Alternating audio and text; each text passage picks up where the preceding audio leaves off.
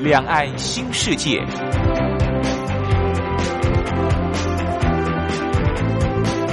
这是一个让您打开视野、胸怀两岸、放眼全球的云端世界。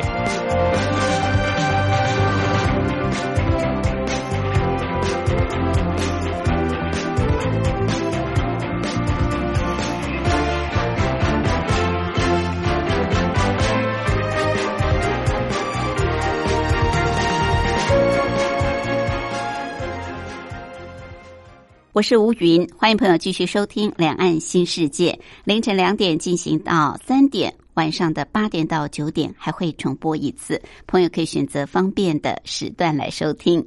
礼拜六、礼拜天都有。今天是礼拜天，台湾逍遥游要带朋友出游。我们今天要骑单车去的这条路线是位在算是东台湾。东台湾主要就是宜兰、花莲跟台东。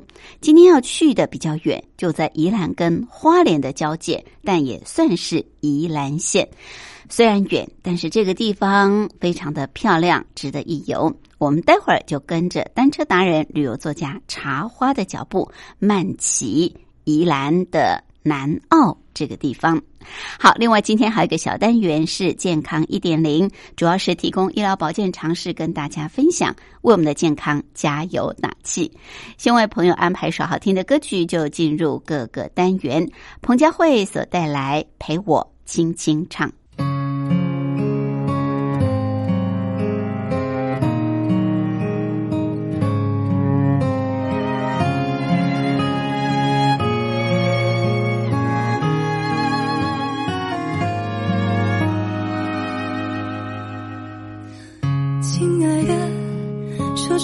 心好吗？心压着多少事没讲，趁着夜晚好长，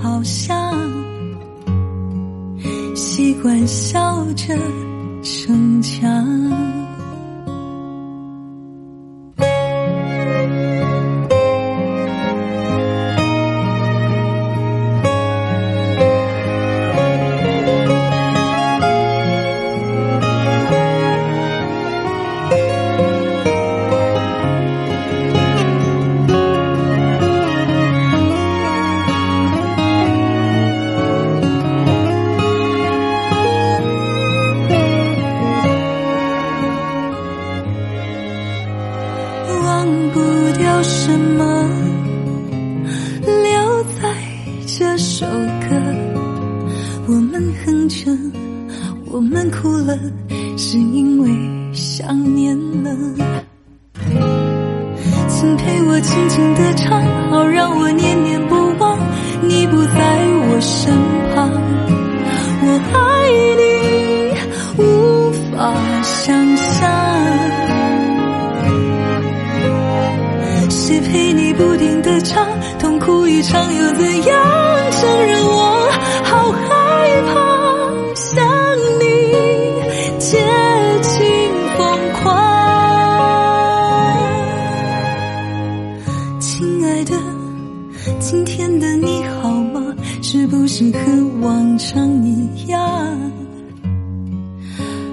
在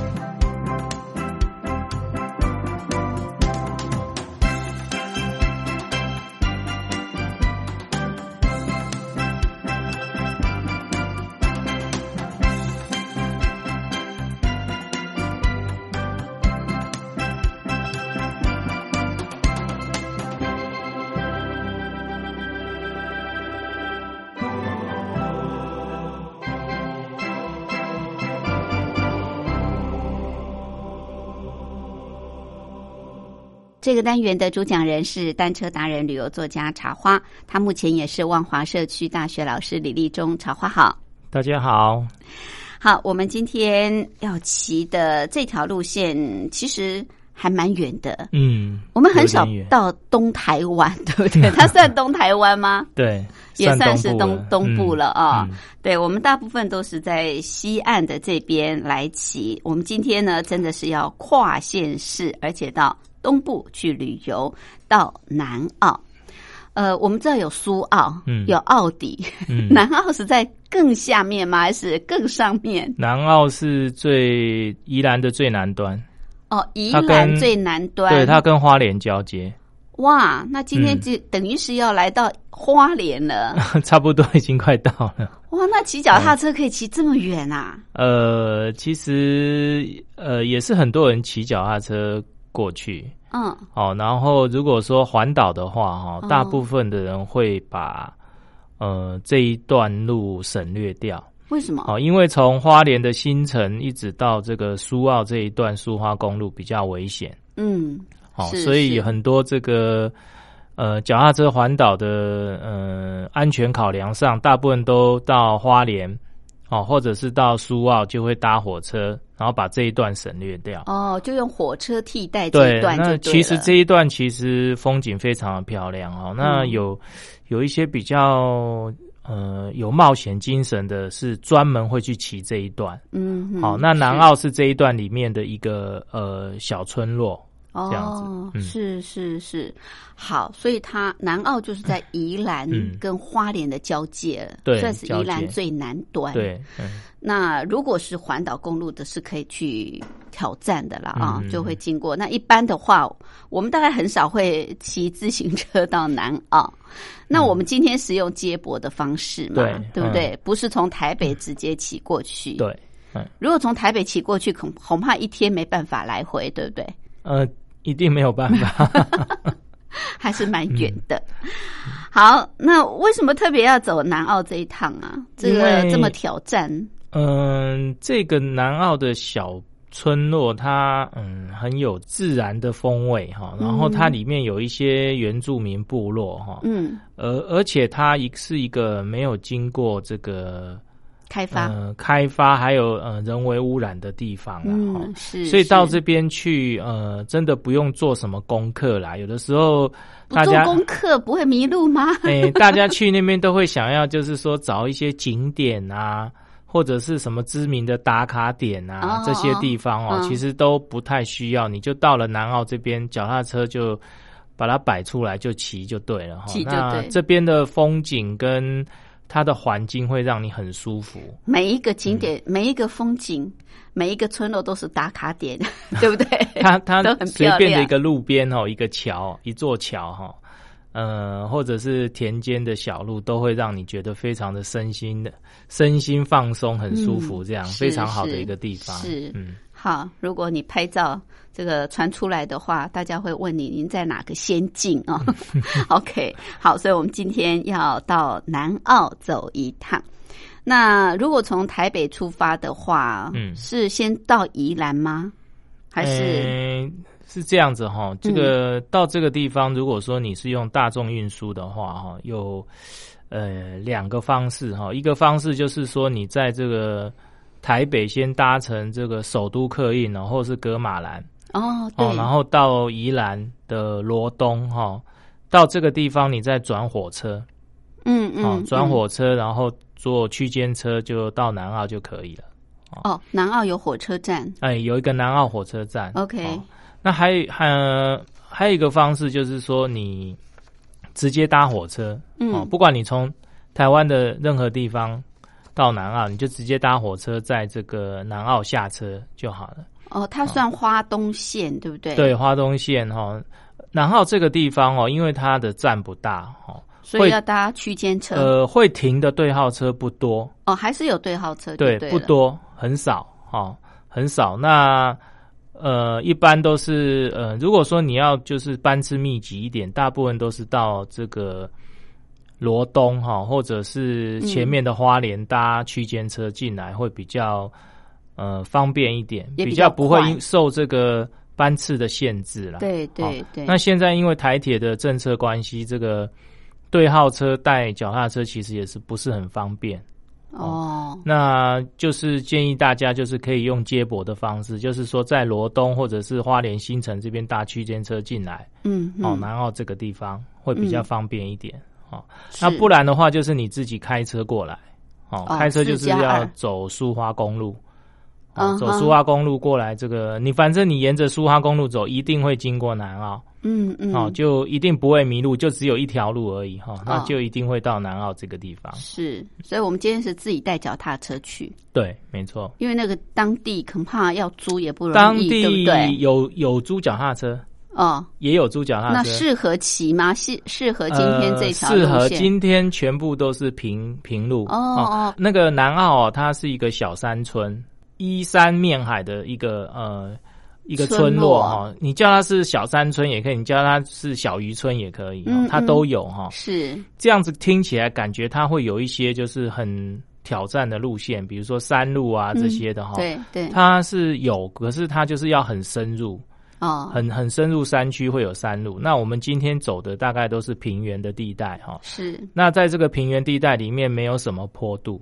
嗯，哦，所以你出来，呃，车站出来，就在他车站外面那个，呃，短短的那个街上面，就会有一间脚踏车店。哦，不过这个脚踏车店，嗯，脚踏车不是很好啦。哦，你就是你要骑也是可以啦，就是呃，不会像带自己的脚踏车骑的这么舒服。OK，好，所以有两种选择，可以自己带。也可以在当地租就对了，可以对。那自己带有一点麻烦，就是搭对号车，嗯，对不对？嗯，可能有受限啊，就是搭火车的时候，对。好，OK，那我们就搭火车到南澳火车站。我们待会儿休息过后，请茶花告诉我们该怎么来骑。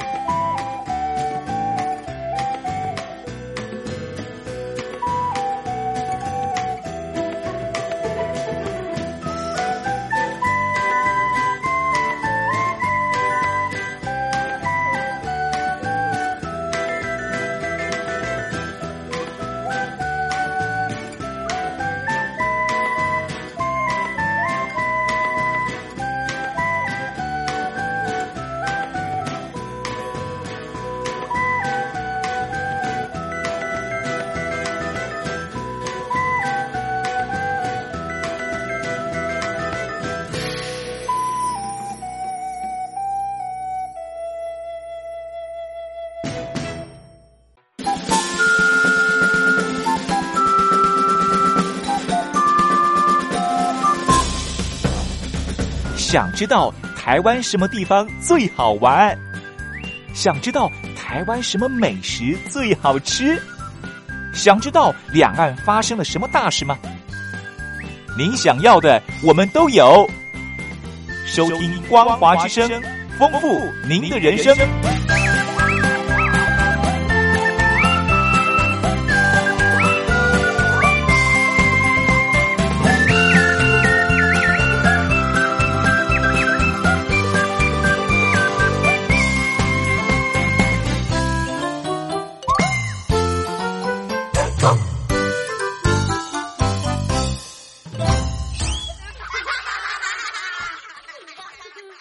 这个单元的主讲人是单车达人、旅游作家茶花，他目前也是万华社区大学老师李立忠。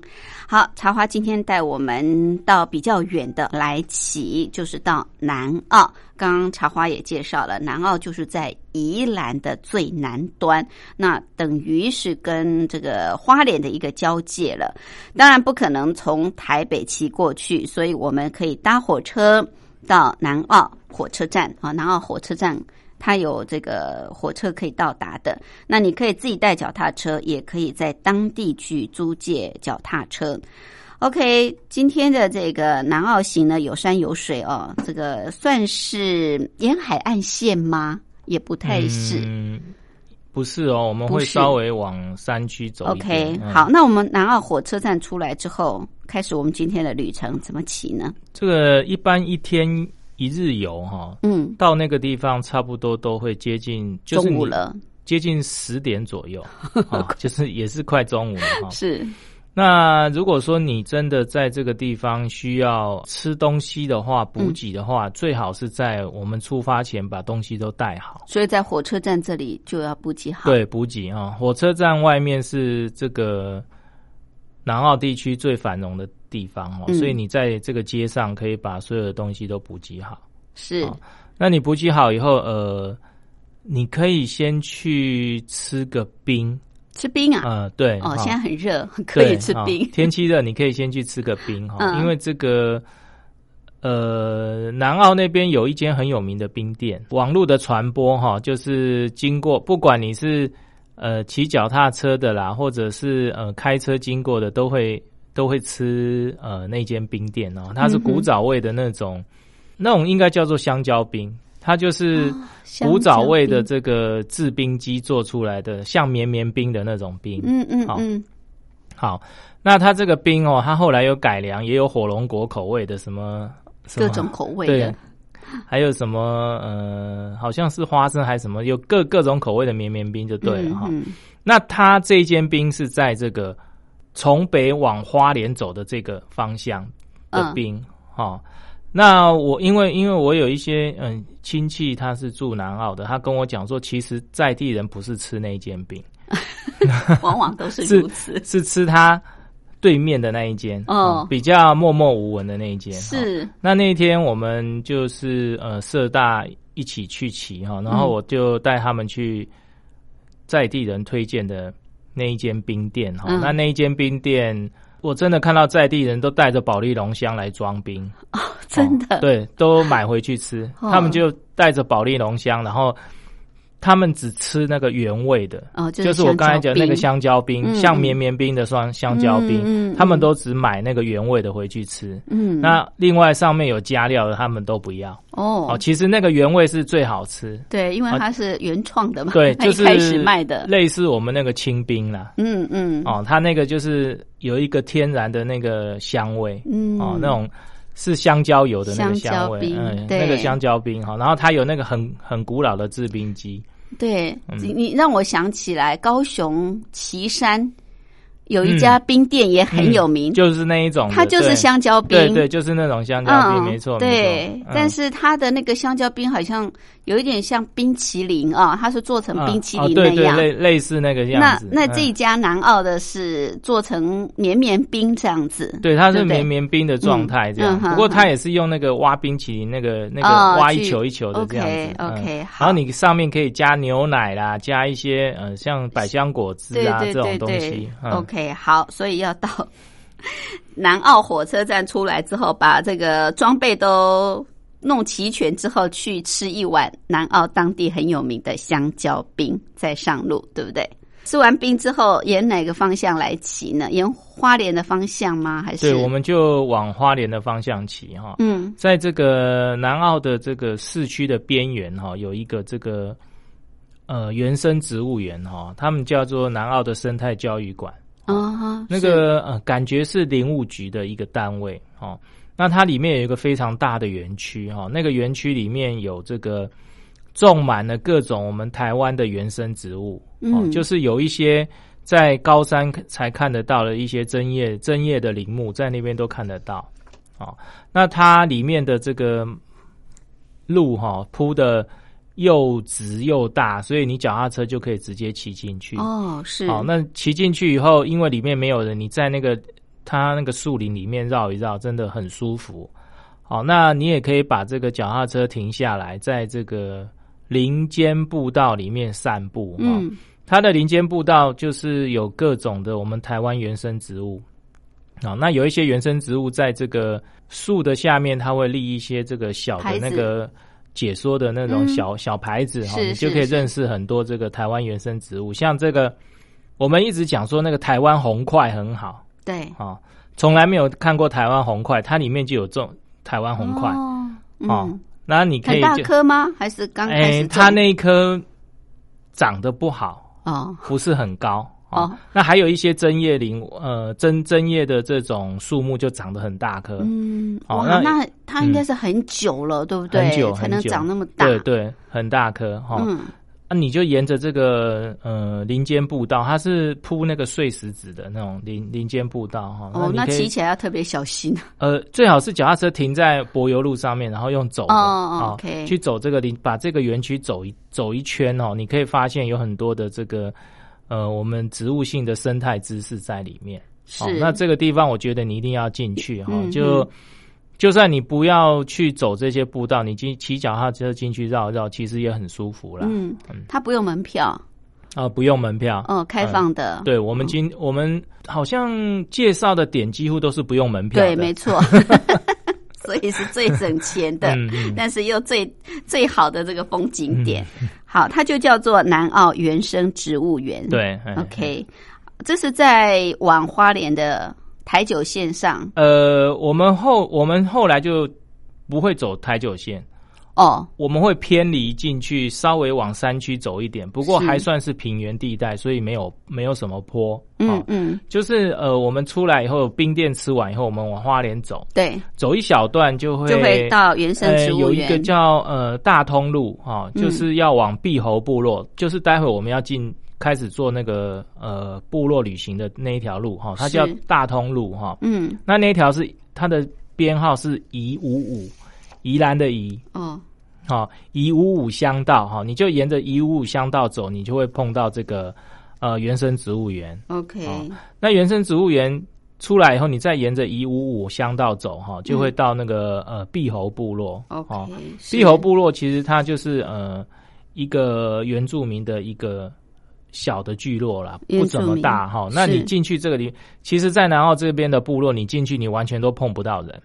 啊，真的哦，对，它就是啊，没有原住民的朋友住在那里吗？有啊，看不到可是房子因为吗有有有房子，可是人很少。哦，几乎遇不到人，对，那你那你进去以后，你会觉得啊，这个小村落很有意思，都没有是人哈。是随便你逛。那在碧猴碧猴部落的这个呃比较深入的地方，有一个叫做碧猴温泉。好哦，这里也有温泉啊。对，那这个碧猴温泉，嗯，大家如果说你如果说呃赶时间的话，就不要进去啊，因为我们今天走一圈，差不多刚好就到下午要搭车回家。嗯嗯，哦那你如果要去碧猴温泉的话，你最好是下下一次，你现在这一次把把路摸的稍微熟了一点，你下次专程就是到碧猴部落再骑进去碧猴温泉。好，那这个碧猴温泉最近这个啊啊，可以泡汤啊，可以在这里泡汤啊。本来是这个呃那个什么那个山洪把它冲坏了。哦，好，那最近呃，好像最近没有多久，这个呃相关单位他把这个碧猴温泉又重重新整理了一下。哦，好，是那现在是可以泡汤，它是一个呃露天的温泉池，哦，露天的，对，露天温泉池。那你如果要泡汤的话，就改天你就特来别泡汤，特别来泡汤，泡完汤就可以回去了，嗯因为你嗯泡完汤应该也没有时间逛我们接下来的这些路线。对，嗯。我们知道宜兰是温泉乡嘛，对不对？嗯宜兰的叫做什么？美人汤。对啊，就是礁溪那边 礁溪，所以这个地方也有温泉，就在碧侯部落。嗯嗯。碧就是碧玉的碧啊，嗯侯就是时候的候啊碧侯部落。嗯，好，这是一个原住民部落。那你就是呃，不碧侯部落进去以后哈，嗯。然后你会经过这个，你要你如果不进碧侯温泉，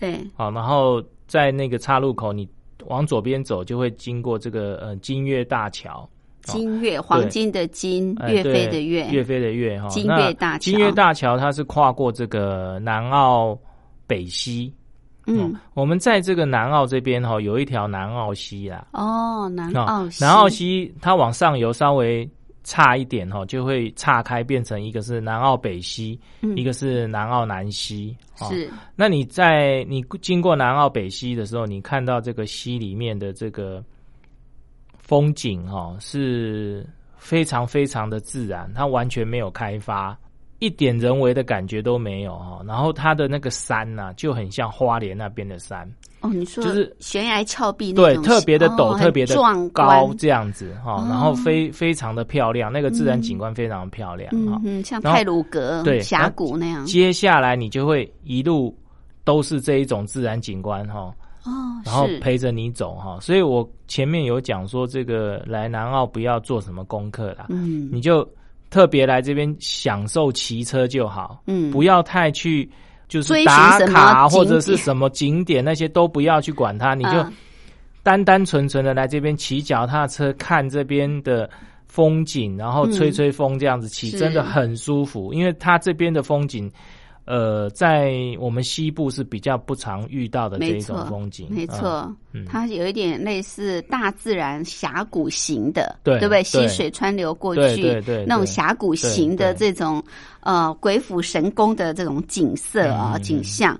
好，所以穿过这个金月大桥，嗯，我们就又来到另外一个部落了，对不对？对，然后这样大概再骑个两三公里，我们就会到这个金月部落。哦，哦这里就叫金月部，落，金月部落。嗯嗯哼，那金月部落它也一样没什么呃人，也是没什么人哈。嗯它就是刚才这个碧猴部落是平面的哈，那金月部落它稍微有点就是贴着一个小小山涧的一个小部落哈，哦那你可以稍微往上面骑一点点，大概五十公尺你就骑到底了哦。嗯，一个非常小的那个部落，小部落，对。是。那这个部落，嗯、比较有一点人气，因为它这边还有一个金月国小，哇，这里还有国小啊、对，有一个金月国小。那这个是。呃，还有一间小小的杂货店哦。哦，，那不一定会不会开，因为那边也不是很多人哦。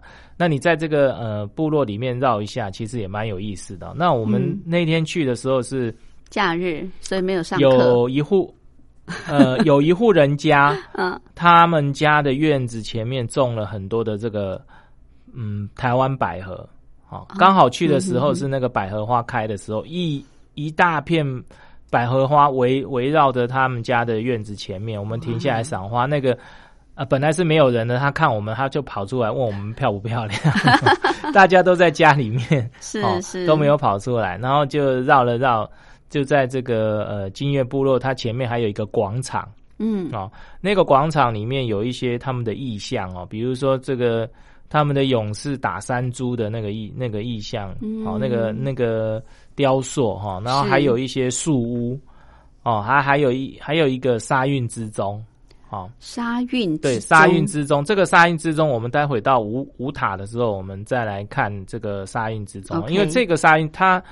呃，金月部落这个沙印之中是比较后来才盖的哈比较早的沙印之中是在五塔部落那一边。好，我们嗯待会儿再再来介绍这个沙运之中。那你说有树屋啊？对他们有搭了一个呃树屋在树哦上，，真的那个就就好像嗯就是他们在就是展示他们以前的这种哦原住民生活这样子比如说打野猪啦，还有那个嗯树屋的那个意象都在那边。对对对，是、嗯好，还保留下来。OK，这是金月部落。好，那我们休息过后呢，再往另外一个部落来走，所以这里好多部落啊。我们待会儿休息过后再回来。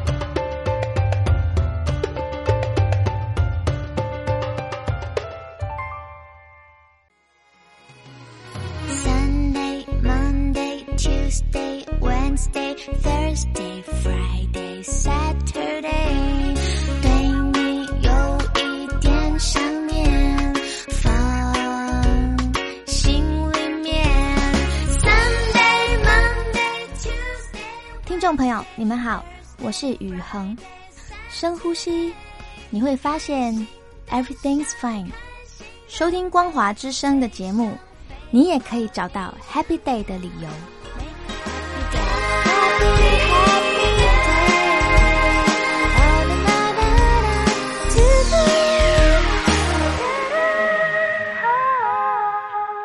这个单元的主讲人是单车达人、旅游作家茶花，他目前也是万华社区大学老师李立忠。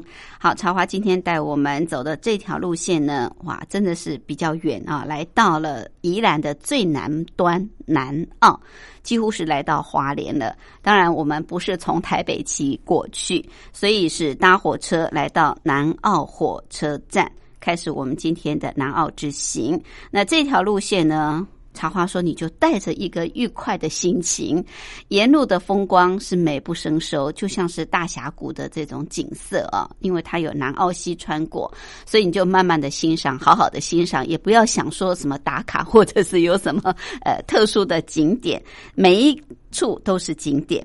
好，那这个出了南澳火车站之后，记得要把补给全部做好，然后吃一碗南澳这个地方的最有名的冰啊，香蕉冰。”就往南澳原生植物园一定要进去逛一逛，然后往几个部落，像是刚刚介绍的碧猴部落、金月部落。好，接下来来到了这个另外一个部落五塔部落。对，我发现茶花带我们走很多比较原生自然生态的这地方哦。嗯。几乎都是原住民部落，对不对？对，嗯嗯，所以我们原住民的朋友其实还过得这个蛮惬意的，蛮大自然生活的啊。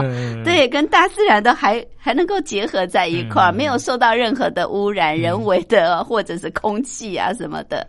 对，是五塔部落，呃，五就是武功的武嘛，啊，灯塔的塔，五塔部落，好。好，这个我们要到五塔部落之前哈，我们会从刚才我们走那个宜五五乡道哈，对，在这个呃金月跟这个五塔中间这边地方有一个呃可以看火车的地方，很棒，嗯，呃，刚好这个火车啊从这个呃南澳那边开过来，然后经过这个刚才我们讲南澳北溪啊。然后它会穿越这个一五五乡道的下方，哈，那刚好一一五五乡道就在这个呃铁路的上方，哈，所以你是是从上往下俯瞰这个火车从这个南澳那边往往五塔这边走，哈，然后你就可以看到火车行经过南澳北西，然后有刚才我讲的那些。呃，壮丽的山水哈，嗯，火车穿越这些风景的这些情况，全部都看得一清二楚哈。所以这边是一个呃看火车的很好的地方。是是。那你在一五五这边，你沿着这一五走，往五塔走，你自然就会碰到这个地方。嗯，就可以看到这种景色。对对，是一个非常好的看火车的地方哈。那你拍照起来也是非常的漂亮。嗯，对。好。那一五五最后，它会它会跟这个我们的台九线哈，就是苏花公路呃交接在一起，对哈。那交接以后，我们要右转，就是往这个五塔哈。那大概会有两公里的这个山路吗？苏花公路的哦，那个呃，走苏花公路两公里，对，大概有两公里的苏花公路的路线哈。嗯，那这两公里刚好是这一段最好走的地方。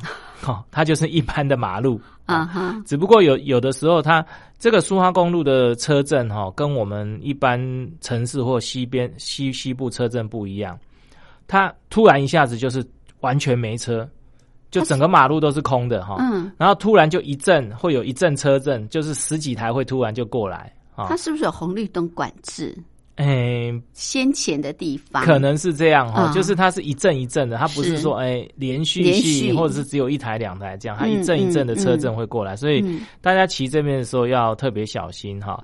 那这边刚好这个苏花改哈，嗯，刚好现在完工了哈，旁边刚好就是这个苏花改。哦，苏花改的这个末端这个地方哈，是那它呃，因为它已经完工了哈，可是车子还没有通到这边哈，所以你看这个这边的这个路路况其实都修的蛮好的哈。嗯，那你沿着这个台九线走呢哈，苏花公路就会到达这个五塔部落这个地方哈。那五塔部落部落的村子口哈有一个这个休息站哦。嗯。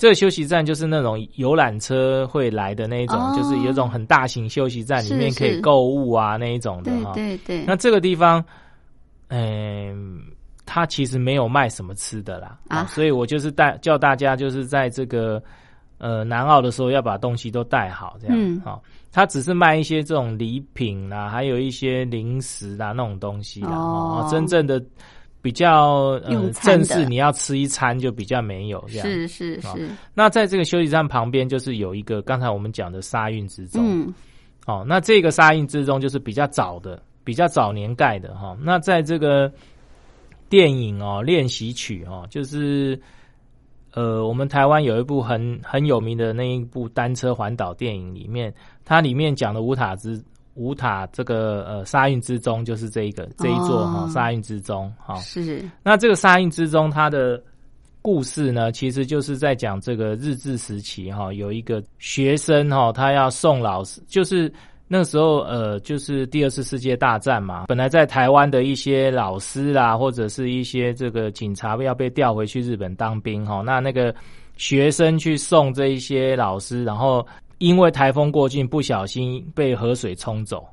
哦。然后就纪念那个呃叫沙印的原住民的小女孩。哦哦，这样一个故事啦哈。不过这种故事，这个故事是众说纷纭啊，嗯。后来又说是假的，因为当初的执执政的这个日本政府为了要有一个叫抚番政策哈，嗯。因为他们是原住民嘛，嗯。就是故意去创造出一个是真的有这一档事，嗯可是是不是宋老师就是不得而知了哈。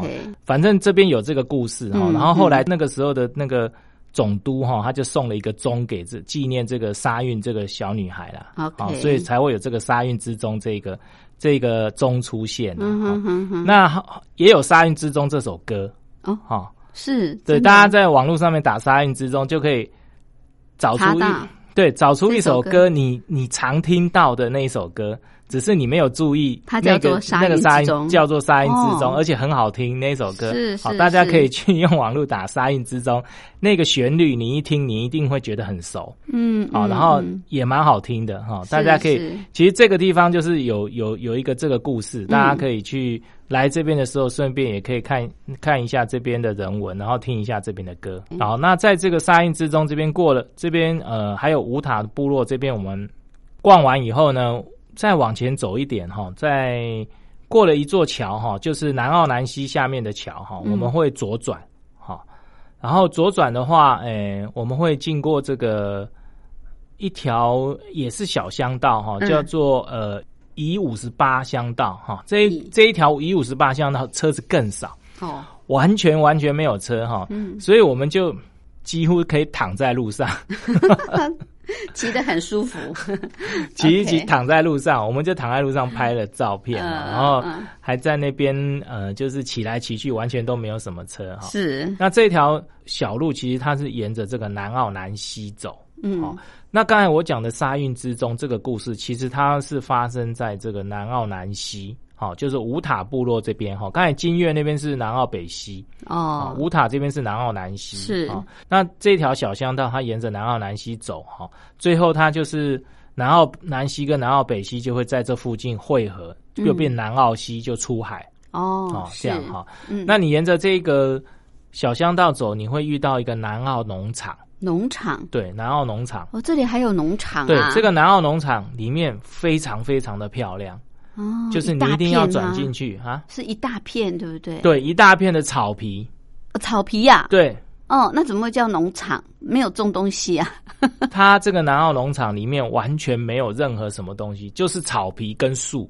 哦好，是，然后它里面的这个树哈、种的就是种的非常非常整齐漂亮，沿着它的中间的一条主要马路、嗯嗯，往那个农场的深深处哈、延伸这样，然后你你沿着这个呃农场的路骑进去，非常漂亮，非常舒服，都是都是草坪。那这个地方算是一个就是秘境啊、嗯，是什么秘境呢？是露营的秘境。哦，这里可以露营啊？对，就会哦，其实有很多人是开车来这边露营的哦啊，，因为它这边是非常非常的舒服的一个农场，嗯因为它是整个都是大草原嘛，哈，你就可以在大草原上面露营。嗯，啊、它这边是一个露营的，那你骑脚踏车来在里面逛，你会觉得哇，里面真的很舒服，都是这个大草皮，还有种的很笔直的树，啊是是，那非常非常的舒服，你就一定要进去这个南澳农场里面逛一逛。嗯哼哼，好，那你南澳农场出来后，再往前走，其实就会回到我们的这个南澳的这个呃市区了。哦那你要进南澳市区之前，你会经过一个叫做这个朝阳社区。嗯嗯，哦，朝阳社区其实它是一个有规划过的一个呃，算是有作物的地区哈。嗯哼，就是你在这个季节去，其实它都是稻田啦。对对，哦，都是稻田哦。那稻田非常的漂亮哈、哦。呃，在稻田过了以后，它会种这个一些绿肥的花海哈、嗯所以在稻田收割以后，到秋天以后，它这边其实都是花海，非常非常的漂亮哈、对，那在朝阳这边有一个呃朝阳步道哦，非常非常的有名哦，嗯。就大概走上去走下来大概是两个小时。哦，啊，那你走走到这个朝阳步道的上面的时候，你可以看到整个这个东部沿岸的这个呃海岸风光吗？海岸风光，对，没有错，哦你可以从这边一路的看到花莲都看得到。是是哦，很漂亮哈、整个一路看到这个苏苏花公路，一直一一路通到这个花莲，你都看得到。好、那这边也有一个叫做朝阳渔港，嗯，哦、朝阳渔港它就是定时都会有海鲜进来了，哦，所以在这个朝阳社区里面有几间海鲜店，海鲜店不错、哦，你问一下就一定就是都一一定都会指明那一间，你问那边的人哈、一定都会指明某一间呐哈，嗯你就去某一间吃海鲜这样子哈。是是，不过一般我们骑脚踏车。你早上到这边十点，你绕一圈到这边已经差不多已经下午三点两三点了，所以人家已经结束营业。哦，对，哦，是那你要怎么样去能够吃到海鲜？你自己可能要花点时间规划，嗯哦嗯，不然的话就是就是说，你这一次就是粗略的绕一下，下一次你就是进去碧侯泡完温泉，赶着中午出来吃海鲜也不错，也可以哦，对对对是是，所以这边因为已经比较接近市区了，对，啊。朝阳已经接近市区对，所以才有这些海鲜店啊，这些住家。对对，嗯，OK，好，那最后就是再回到南澳火车站，所以它它不会往，它就是这样顺着走一圈对，就是对了，呃，你不会再倒回去的啊，对，你不用再倒回去的。哎对，它刚好是一个环状线，对对，嗯还蛮好的，嗯所以每看到的都是新的景点、对 新的景色、新的景观啊，而且你不用再倒回去。好，真的是很棒的一条，应该算是都是沿着南澳西走，南澳西对，沿着南澳西走走，嗯虽然有一点远，但是所有的这个景致哦，绝对是让你目不暇接，而且是美不胜收。每一个都是景点，每一个都是 呃很棒的啊、最主要是它的景观跟西岸都完全不同，太一样哦都完全嗯嗯不同。好，这是我们今天呃茶花为大家这个来介绍的南澳行，谢谢。谢谢。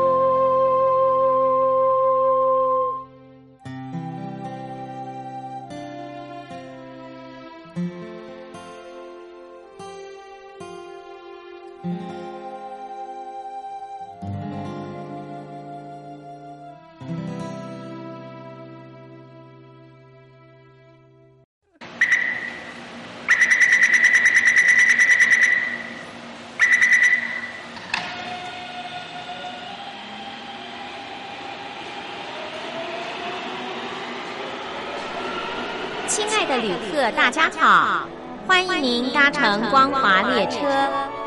我们中途的停靠点有中波七一一千赫、九八一千赫、八零一千赫、八四六千赫以及短波九七四五千赫。希望您随时利用这些频道上车，和光华之声的朋友们一起翱翔天际。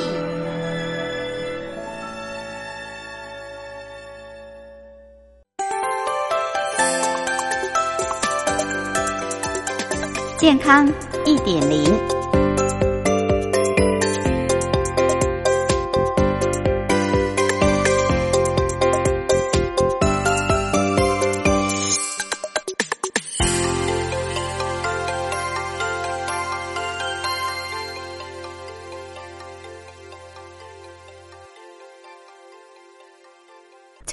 初刊的《美国临床营养期刊》有一篇由国家卫生研究院研究员潘文涵等人所参与的跨国研究，分析了台湾、大陆、日本、韩国等将近三十万人的资料，推翻了过去肉类吃太多会提高死亡风险的关联。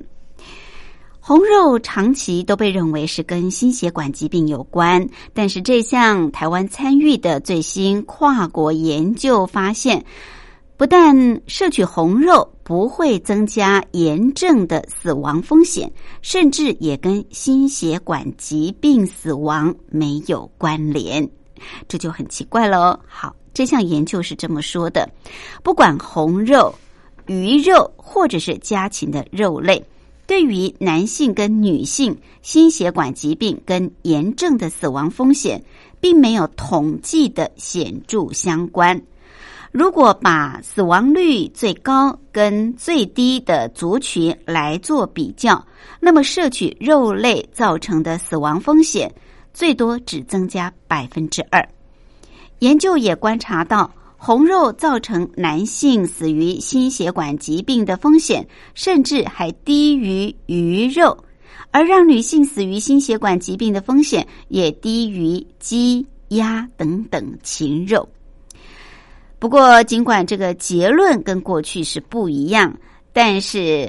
呃，这个由美国国家卫生研究院研究员潘文涵所主导的这项研究的潘文涵，他就特别强调，还是需要小心审慎的看待研究结论。这项研究也说明，亚洲人在红肉摄取量并不如西方人多的情况下，没有发现红肉跟提高死亡率有关联。研究结论也认为。久坐、肥胖、不运动，还有年龄、性别跟你的社经地位，都有可能会影响心血管疾病的死亡率。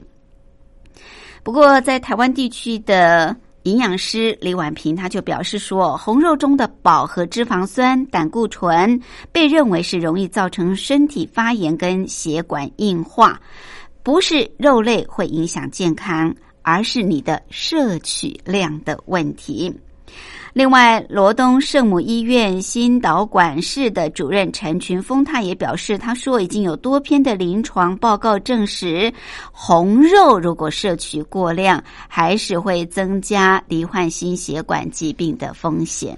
好，其实我想最重要的不是在你呃吃红肉白肉，而是你吃了多少肉啊。尽量的，我们就是要均衡饮食，肉类摄取，但是蔬果类更不能够轻忽。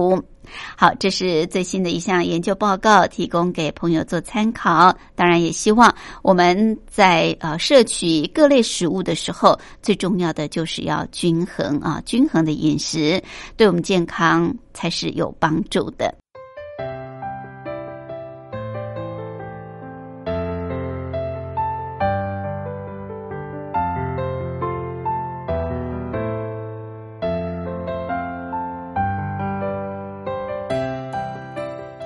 快的，今天两岸新世界节目进行到这儿也接近尾声，非常感谢朋友的收听。节目最后，吴云祝福您平安、喜悦、健康。我们下次空中再会，拜拜。